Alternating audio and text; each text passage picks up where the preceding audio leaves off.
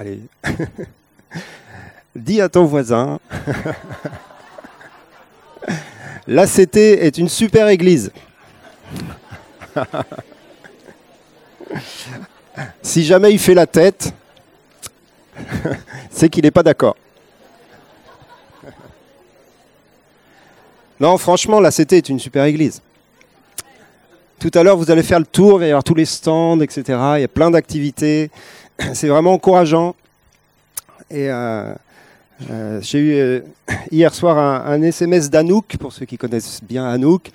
Elle vit un super temps là-bas à Strasbourg dans son stage et tout ça. Mais qu'est-ce que l'église lui manque? Il me dit, il n'y a, a pas le feu de l'adoration là-haut. Ils ont d'autres choses sûrement. Non, il y a plein de choses fantastiques parmi nous. Et puis bon, aucune église est parfaite, donc tout va bien. C'est pour ça que j'y suis. Moi, je suis bien avec les gens imparfaits, en fin de compte. Non? Pas vous? C'est bien les gens imparfaits. J'ai une question existentielle sur la perfection, mais je vous, je, je, vous en parle pas parce que c'est pas du tout le sujet. Mais c'est une grande question la perfection quand même. C'est cool de ne pas être parfait aussi. Ah, ah. bon, bref. La perfection n'est pas de ce monde, elle est du monde à venir. Donc tout va bien, on se rassure. On n'est pas une église parfaite, mais on est une église en marche, on a une église qui a des projets, on a une église qui a des gens super, on a une église qui a plein de talents, on a une église qui est fantastique parce que tu en fais partie. Je vais reprendre le texte que j'ai prêché il y, a, 15 jours, 3 semaines. Vous vous rappelez certainement lorsque j'ai parlé des jointures, la coordination du corps. On reprend juste rapidement ce verset qui se trouve dans l'épître aux Éphésiens, avec le parallèle dans Colossiens, Éphésiens 4. Il faut que j'aille vite parce qu'on a quand même plusieurs interventions et plein de choses à faire. Éphésiens 4, 15 à 16. C'est un texte qui nous parle des différents ministères que Dieu a placés dans le corps pour son édification, pour amener à la maturité, à la connaissance du Fils de Dieu, à l'unité de la foi, etc. Et au verset 15, il nous dit, en professant la vérité dans l'amour, nous croîtrons à tous égards en celui qui est le chef, Christ.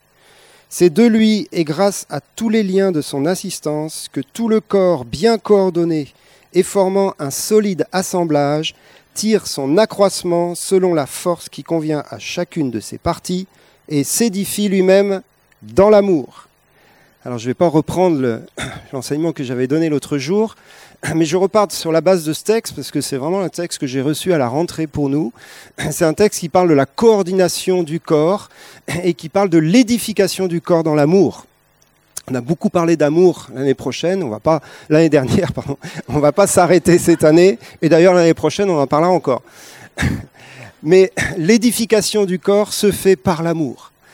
Et l'édification du corps, on l'a vu, hein, c'est le fait que on est tous différents, on est tous uniques, on a tous des dons, on a tous des talents, on a tous une place dans le corps. Et pour qu'un corps puisse fonctionner, il faut d'abord que chaque membre eh bien, y trouve sa place. Et ça, c'est encore une priorité cette année, même si c'est quelque chose qui, qui se fait depuis longtemps. Mais pour ceux qui nous rejoignent, pour ceux qui sont encore en train de se poser ce genre de questions, euh, cette année, cherchez et trouvez votre place dans le corps. D'ailleurs, quand on met tous ces stands là, c'est pas juste pour faire euh, la panoplie des activités, c'est justement pour que chacun puisse trouver aussi le lieu de son engagement. Ça peut être bien sûr dans l'église, mais ça peut être à l'extérieur de l'église, mais son lieu où il va servir, son lieu où il va se trouver dans, dans son rôle en tant que membre du corps, en tant que membre de l'église. Mais pour qu'il y ait une coordination, pour que le corps arrive à fonctionner, alors il faut qu'il y ait ces jointures, ces liens, donc ces relations entre nous, ces collaborations entre nous et ces personnes clés dont j'avais parlé la dernière fois, qui sont des personnes qui font euh, la connexion entre différentes parties du corps, entre différentes activités, entre différentes générations, entre euh, différentes sensibilités parfois. Et ces personnes-là sont, des personnes euh, clés dans le fonctionnement, dans la coordination de l'ensemble. Et, ce qu'on veut cette année, c'est continuer à, à, ce que ce corps cette église locale, eh bien, soit coordonnée, qu'elle fonctionne ensemble. souvent, comme on a beaucoup d'activités, vous savez, j'avais cette image de la, la reconstruction des murailles de Jérusalem dans le livre de Néhémie. Hein. Vous connaissez tous cette histoire. Ils ont fait un travail fantastique. Hein. C'est très intéressant de, lire Néhémie et de regarder la, stratégie hein, de cette reconstruction des murailles. Mais ils avaient une stratégie particulière. Ils étaient à la fois chacun dans un endroit de la muraille, donc tous se reconstruisaient en même temps. L'ensemble de la muraille était reconstruit en même temps, par famille, par clan, chacun avait sa part, etc. Donc c'était quelque part un éparpillement, hein, parce ville c'est grand. Donc chacun était éparpillé en train de travailler à, sa, à son objectif prioritaire, mais régulièrement, ils avaient besoin d'être réunis ensemble euh, pour combattre ensemble, euh, pour euh, avoir une compréhension globale de ce que Dieu était en train de faire, pour s'encourager aussi, parce que Néhémie avait régulièrement rassemblé le peuple pour l'encourager. Donc ils avaient une, stratégie, c'était une sonnerie de trompette, hein, qui leur permettait à un moment donné d'abandonner le, lieu de la muraille où ils étaient en train de servir et de, travailler pour se rassembler ensemble, soit pour combattre et défendre une partie de la muraille qui était attaquée, soit pour écouter Néhémie et les anciens d'Israël qui avaient euh, quelque chose à dire, une consigne générale à donner, etc. Donc il y avait à la fois un engagement très précis et, restreint, hein, géographiquement parlant, et à la fois une, prise de conscience de l'ensemble du peuple, de l'ensemble de la construction et de l'ensemble de la muraille, pour combattre ensemble, pour, être, euh, euh, pour qu'il soit un corps, justement, une armée, une famille, etc. Donc on est vraiment dans, cette optique-là encore cette année. C'est à la fois être précis dans notre travail, être à notre place, et à la fois conscient de la globalité et de la coordination euh, de l'ensemble du corps. Et vous savez, lorsque j'ai euh, prêché là-dessus l'autre fois, je vous ai parlé de ces connexions et de ces interrupteurs que nous sommes les uns et les autres pour laisser passer le courant.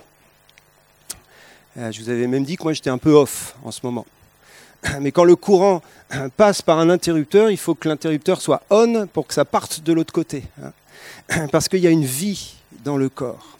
Et c'est ça la, beauté à la fois de, l'Église et à la fois la, difficulté, c'est que ce n'est pas juste une organisation, comme une entreprise, comme euh, vous voyez, une administration, c'est un truc organisé, chacun sa place, il y a des consignes, il y a des, des, euh, des trucs de, comment on dit, profils de poste, tout, tout est organisé, c'est très bien, et c'est comme ça que ça fonctionne. Alors que nous, nous ne sommes pas une organisation, même s'il y a une organisation, mais nous sommes beaucoup plus que ça. Nous sommes un, être vivant. C'est organique, une église. C'est relationnel, c'est vivant. Et ce qui nous unit, c'est une vie qui passe, c'est l'Esprit de Dieu qui passe au travers de nos relations, au travers de notre euh, communion mutuelle, au travers du rôle que nous avons les uns à l'égard des autres, d'être un instrument d'édification. Hein. Et le corps s'édifie lui-même dans l'amour. les ministères sont là pour l'édification du corps, mais les ministères ne suffisent pas pour un corps en bonne santé. Chacun d'entre nous avons un rôle pour l'édification de l'ensemble. Et c'est bien sûr le, commandement de s'aimer les uns les autres qui peut être décliné avec plein de verbes. Priez les uns pour les autres, encouragez-vous les uns les autres, soutenez-vous les uns les autres, consolez-vous les uns les autres, etc. etc.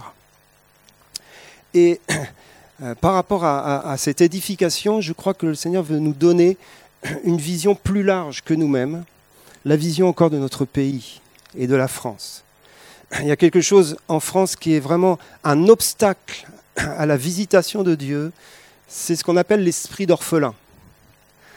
Euh, l'esprit d'orphelin sur la France, sur les Français en général, c'est vraiment euh, malheureusement une marque dans notre culture. On a tellement de talents, tellement de qualités, tellement de choses dans ce pays fantastique, et pourtant on n'est jamais content, et pourtant on est toujours frustré et on, est dans un esprit de rejet, on est dans un esprit de revendication, on est dans un esprit parfois de révolution, en tout cas on est surtout dans un esprit de crainte.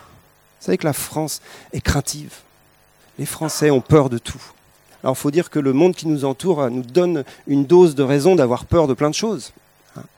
Hein. Avec ceux qui s'amusent à se faire des défis euh, avec leurs bombes atomiques, là, on peut avoir peur de tout en ce moment, c'est clair. Le climat, et j'en passe, et j'en passe.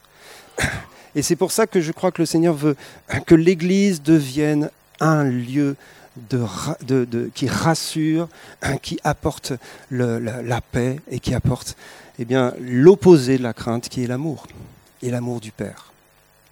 Et je réfléchissais à, ce rôle de, la paternité, on en a parlé l'année dernière, quelque chose qui, qui appartient à chacun d'entre nous, parce qu'on est tous appelés à grandir en maturité pour avoir un rôle de père, de mère. Et, je voudrais vraiment vous encourager, tous ceux qui ont, qui ont reçu cette conviction que c'était le temps d'aller plus loin dans la maturité, euh, prenez cela au sérieux. C'est vraiment le temps aujourd'hui pour bannir l'esprit d'orphelin de nos vies, l'esprit d'orphelin de l'Église, parce qu'il est dans le monde. Et du coup, les gens qui vont nous rejoindre, les gens qui vont se tourner vers le Seigneur, viendront avec cet esprit d'orphelin. Et s'ils rencontrent dans l'Église un esprit d'orphelin qui les accueille, ça ne va pas le faire. Hein et, c'est évident que là aussi, le Seigneur est en train de travailler euh, depuis longtemps et il va continuer encore cette année pour plus de maturité dans ma vie et dans ta vie. Euh, l'esprit d'orphelin, lorsqu'il arrive, il dit Aimez-moi. Et il a raison. Euh, l'esprit du Père, lorsqu'il est présent, il dit Je t'aime. Et on a tous en nous ces deux besoins. On a besoin d'être aimé, on a besoin d'aimer. Et c'est juste question de trouver la, la maturité qui fait qu'à un moment donné, cette euh, voix qui dit je t'aime devient plus forte que la voix qui dit aimez-moi. Il faut toujours se laisser aimer. Hein.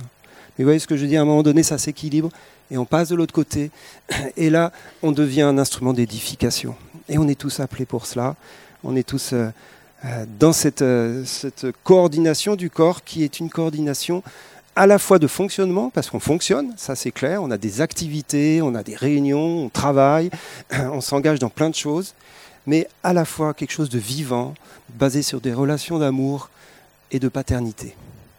Alors si on veut résumer ce mot d'ordre, je dirais, combattons ensemble l'esprit d'orphelin qui est dans ce pays de France, en le combattant au milieu de nous, dans nos vies. Voilà, je passe la parole à Camille.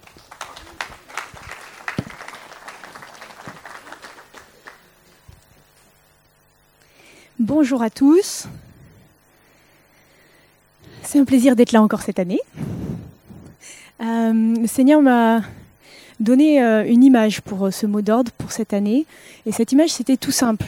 J'ai juste j'ai prié et puis le Seigneur m'a montré dans une pièce une femme, et le père venait et lui donnait, lui offrait une robe magnifique. Et je dis, bah, Seigneur, moi je suis pas du style hyper romantique à la base.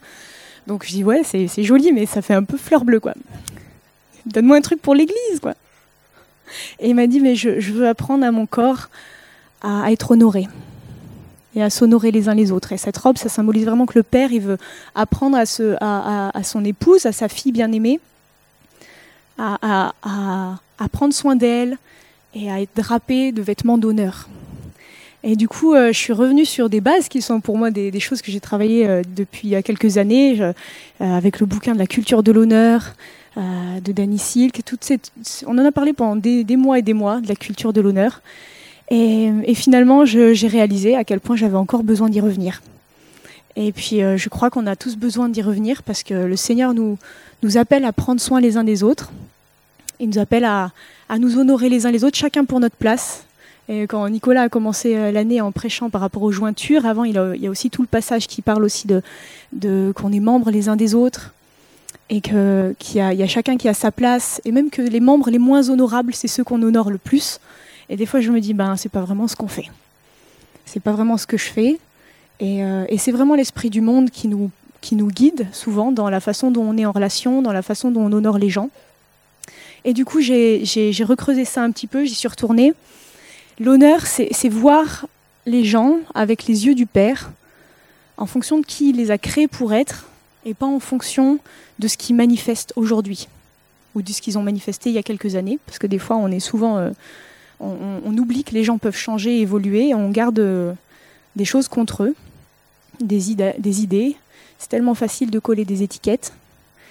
Et, on souffre de ça. Chacun d'entre nous, on souffre d'avoir une étiquette collée sur nous quand les gens nous parlent, quand les gens, quand on retourne dans nos familles et qu'on dit ah, ils me voient toujours comme si j'avais 15 ans. Euh, ils se rendent pas compte que l'eau a coulé sous les ponts. Et, on souffre tous de ça et finalement on le fait tous aux autres. Parce ce dont on souffre, eh ben, on le manifeste et on le fait. Et hum, j'ai beaucoup aimé ça. L'année dernière, il y a une, phrase de Fabienne qui m'a vraiment marquée. Elle a parlé sur l'amour et elle a dit Les gens sont cachés par leurs péchés. Et cette phrase m'est restée. Et pourtant, je n'ai pas, pas pris de notes ou quoi, mais c'est resté gravé en moi. C'est tellement fort comme mot. C'est tellement fort comme phrase. Les gens sont cachés derrière leurs péchés. Vous êtes cachés derrière l'image que vous donnez de vous, derrière l'image que les gens vous ont donnée de vous, derrière l'image que le diable veut donner de vous. Et qui vous êtes, ça a été créé par Dieu et c'est pas votre péché, c'est pas ce que vous manifestez jour après jour, c'est pas vos faiblesses, c'est ce que Dieu a créé qui est précieux. Et j'ai vraiment à cœur que, que dans cette année, euh, donc euh, je vais le travailler pour moi et puis je vous partagerai euh, ce que je trouverai, mais qu'on continue d'aller là-dedans, dans l'honneur. Dans la vie, il y a, y a tout, il y a qui on est, fonction de notre culture, de notre famille, de notre catégorie socio-professionnelle, de nos expériences, des gens qu'on a aimés. Et puis euh, il y a les autres. Il y, a nous, notre cercle, ce qui nous est confortable, ce qui nous est normal, ce qui nous est acceptable. Et puis il y a les autres.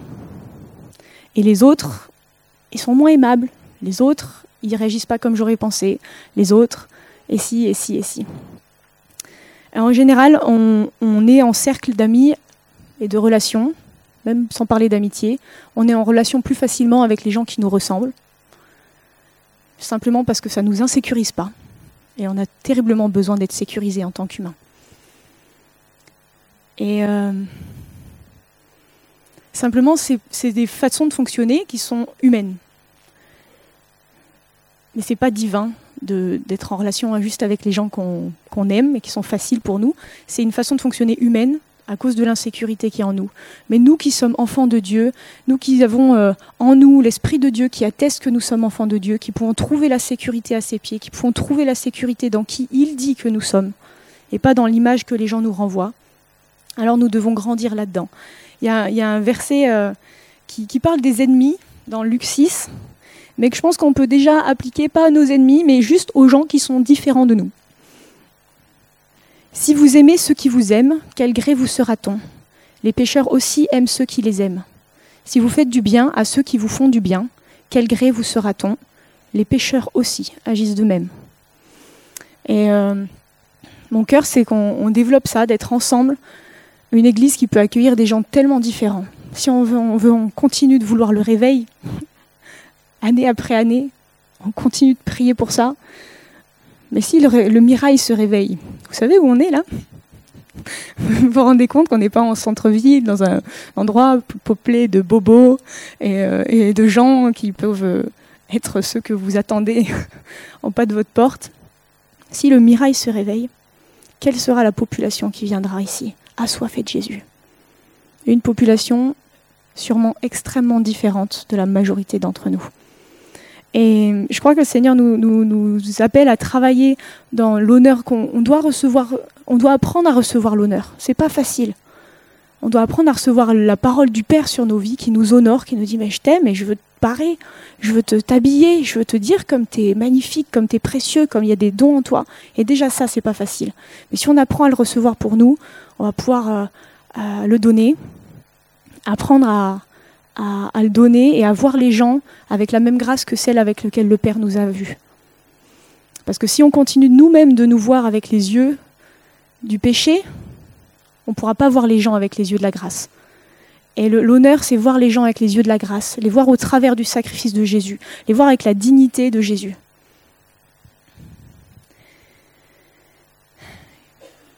Il y a des gens tellement peu aimables selon nos critères à nous.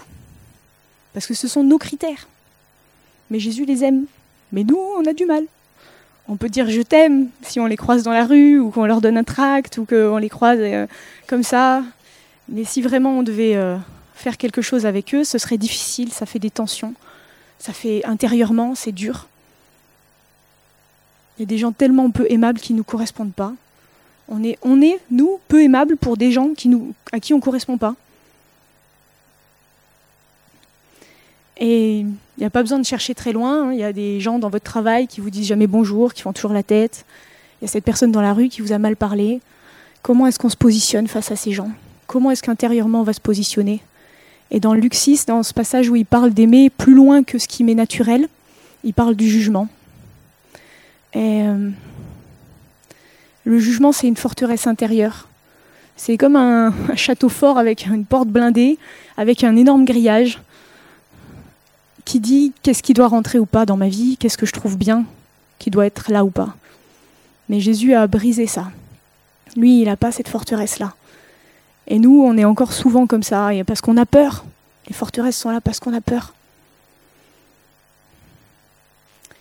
Et je crois qu'on est appelé en tant que corps de Christ à aimer plus loin que notre zone de confort, à aimer plus loin que là où on a peur et que là où on est insécurisé, simplement parce que c'est lui notre modèle. Et que lui, il a aimé. Il a aimé, il a aimé, il a aimé. Et j'ai, euh, je crois vraiment, euh, par rapport à ce que Nicolas disait, de, de grandir dans, par rapport à l'esprit d'orphelin. En effet, on a besoin de grandir en maturité, de devenir des pères et des mères avec des entrailles qui acceptent des choses qui sont différentes. Quand on a un enfant, il est différent de nous. il y a des choses, il est très pareil que nous, et il y a des choses, on dit mais non, mais juste non. Ce n'est pas les choses que je t'ai appris. Qui sont ses parents Où est-ce que je me suis loupée Et même notre enfant, qui est la chair de notre chair, est différent de nous. Et euh, on, apprend à l'aimer, on apprend à, se donner à lui, même quand il a pris, même en grandissant, il fait des choix très différents des nôtres. Et là, euh, ceux qui ont des enfants plus grands euh, comprennent mieux même ce que je dis que moi-même. Mais qui élargira ses entrailles? Qui acceptera de porter des gens qui sont différents et de, d'accepter de, port- de mettre le jugement à terre? Voilà, c'est mon mot d'ordre de travailler pour ma vie à ça et euh, de, de, de prier pour qu'on rentre là-dedans ensemble, pour être une épouse de Christ qui sait être honorée et qui sait honorer les autres et qui sait accueillir celui qui est différent. Merci.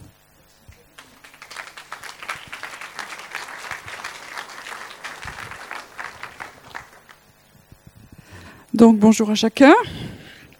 Alors le culte de rentrée, c'est toujours un temps un peu spécial, où j'espère que vous venez pas pour voir si le programme vous plaît et vous allez rempiler ou pas.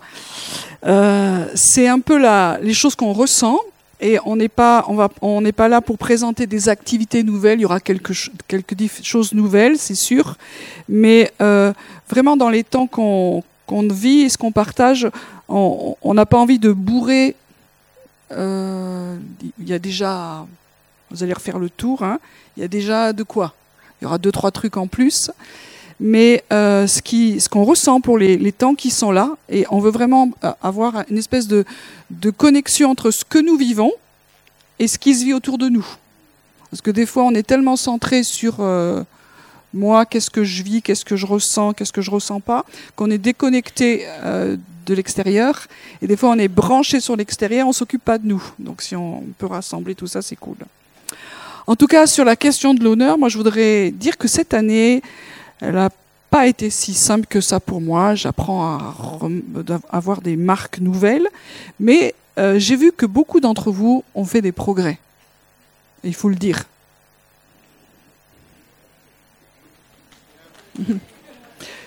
C'est pas que je veux être élu sur quelque chose d'autre que je.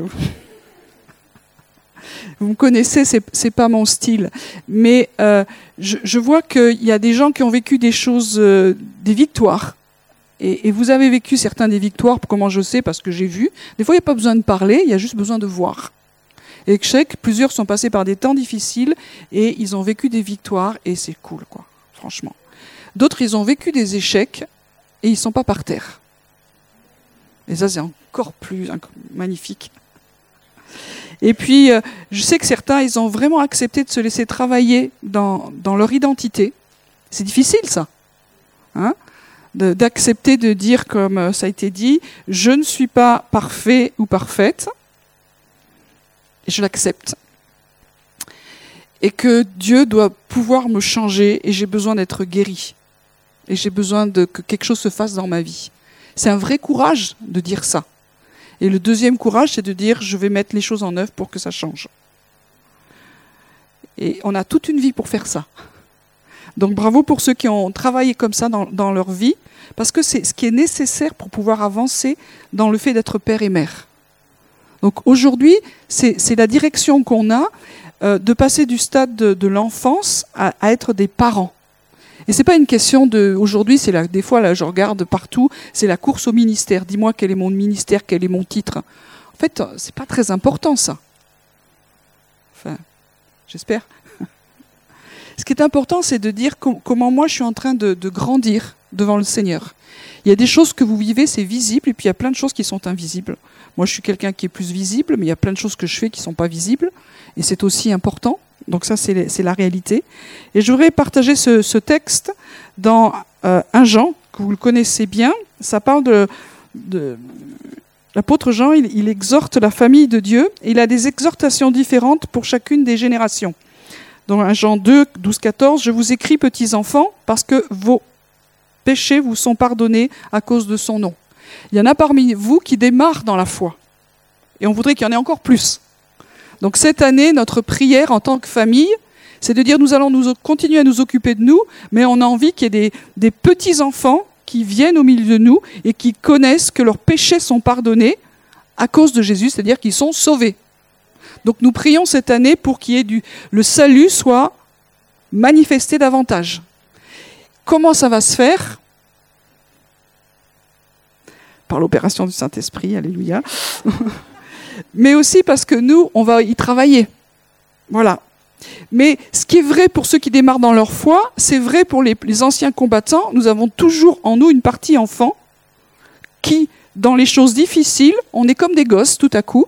Hein moi, je suis adulte, enfin j'essaye. Et puis quand ça va pas, il y a une partie en moi qui redevient enfant, je ne sais pour quelle obscure raison, et euh, qui a besoin encore d'être rassurée, de revenir à la croix, de savoir que mes péchés sont pardonnés. Mais je me suis réconciliée avec ça. Mais ça existe toujours. Et en nous, on est adulte et des fois, il y a des choses qui sont enfants. Mais quand les enfants sont, sont pas guéris euh, et qui conduisent nos vies, c'est la misère. Je vois qu'il y en a qui les autres qui ne le savent pas, prenez soin. Je vous écris Père parce que vous avez connu celui qui est dès le commencement. Mais pendant des années, je dis qu'est-ce que ça veut dire ce truc-là? Et je ne sais pas si, ça, si je sais encore ce que ça veut dire, mais je pense que quand on grandit, ce qui, euh, est important, c'est de savoir comment les choses commencent. Parce que quand on sait comment elles commencent, on peut savoir comment on les finit et de connaître le Dieu du commencement créateur de toutes choses. C'est un signe de maturité de plus être centré sur nous, sur ce qu'on peut faire, mais sur lui. Ça parlera peut-être à quelques-uns, mais c'est pas mon sujet. Euh, je vous écris jeunes gens parce que vous avez vaincu le malin. Donc il faut cette catégorie au milieu de, de la famille qui sont jeunes et qui ont envie de faire la guerre.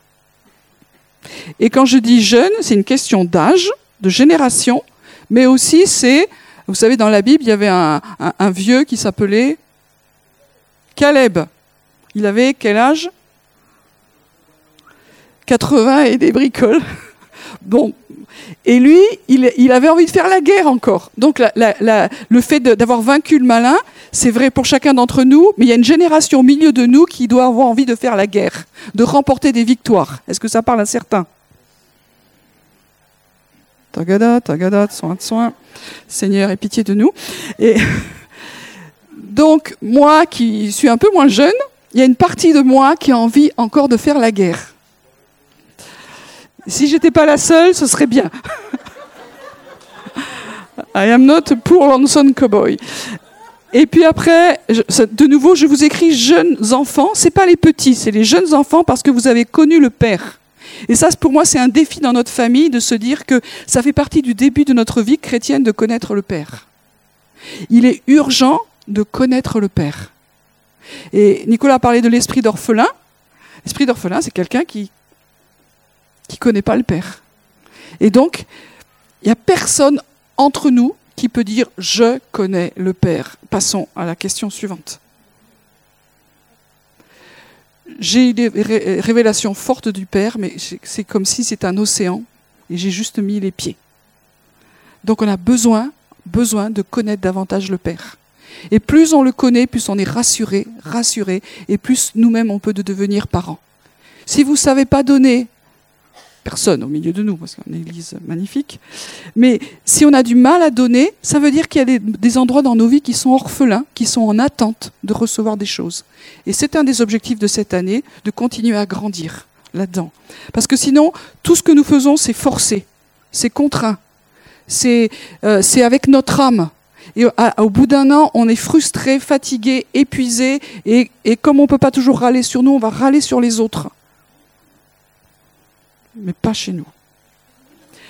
Euh, de nouveau, je vous écris, euh, euh, Père, parce que vous avez connu celui qui est dès le commencement. C'est-à-dire que plus on avance, et plus vous avancez, plus j'avance, plus je vais connaître Dieu, et ça va bouleverser toute la famille. C'est ça qui va donner la sécurité. Et il faut qu'il y ait des parents, des pères au milieu de nous, qui donnent la sécurité, pas parce qu'ils ont des grandes compétences et qu'ils ont acquis beaucoup d'expérience, mais parce qu'ils ont connu celui qui est dès le commencement. Et si nous voulons être parents, et alors c'est vrai, quelle que soit notre génération, alors nous avons besoin de connaître Dieu. C'est ça qui donne de la sécurité à la famille. C'est pas parce que je sais faire plein de choses, c'est parce que je le connais. Dans mon petit bout de chemin, bien sûr. Et puis, de nouveau, les jeunes gens, parce que vous êtes forts et que la parole de Dieu demeure en vous, on pourrait s'arrêter là. On est fort. Non, non, non, c'est parce que vous avez vaincu le malin. Et de nouveau, il y a cette idée de combat. Ça concerne certains? Alléluia.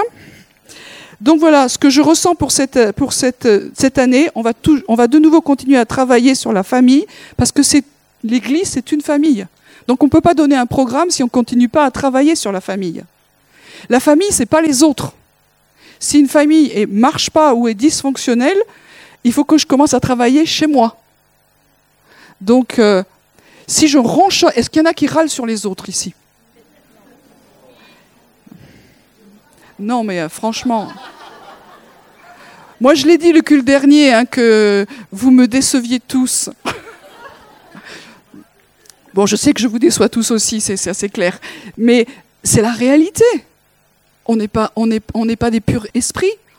Et en plus, on est en France où il y a une principauté de râlage. Donc, si même vous n'étiez pas vraiment râleur par euh, principe, à cause de la pollution, des fois, ça nous prend. Donc, il faut arrêter de dire ça. Et comment, on peut changer? C'est en travaillant dans la famille. La famille, on ne l'a pas choisie. Et nous qui sommes ici, on ne s'est pas choisi.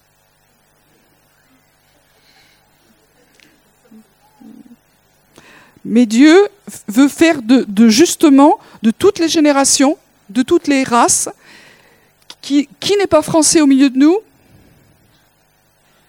Non mais c'est pas un péché, levez la main. qui a des origines qui ne sont pas françaises? Bon, qui est vraiment français en fait? On n'est pas de la même génération, on n'est pas de la même culture, on a des origines diverses, et ça, c'est notre famille. C'est-à-dire que c'est un vrai défi. Et comme je le dis à chaque culte, si vraiment vous n'êtes pas à l'aise ici, partez. Est-ce que c'est vrai que je le dis chaque année à peu près? Pas, À chaque culte? Ah, Je vais aller me reposer cet après-midi.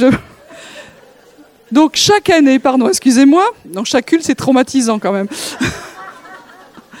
Comme je le dis chaque année à la rentrée, allô l'enregistrement, euh, si, vous n'êtes pas à l'aise dans cette église, partez. Il y a plein d'autres églises qui sont super à Toulouse. Non, mais je t'ai vu je, le dis en riant, mais très sérieusement. Parce que ça veut dire que si nous restons, on va faire l'effort du travail de Dieu pour s'aimer, s'accepter les uns les autres. Sinon, on ne va pas le faire. Votre job, si c'est que, que ronchonner et râler sur les gens, il ne faut pas rester. Si ça ne vous convient pas, la vision, il ne faut pas rester. Je suis très sérieuse quand je dis ça. Parce qu'on va, on va bosser cette année de nouveau sur l'amour, sur les relations. Il y a Nicolas qui va nous embêter. Dis à ton voisin.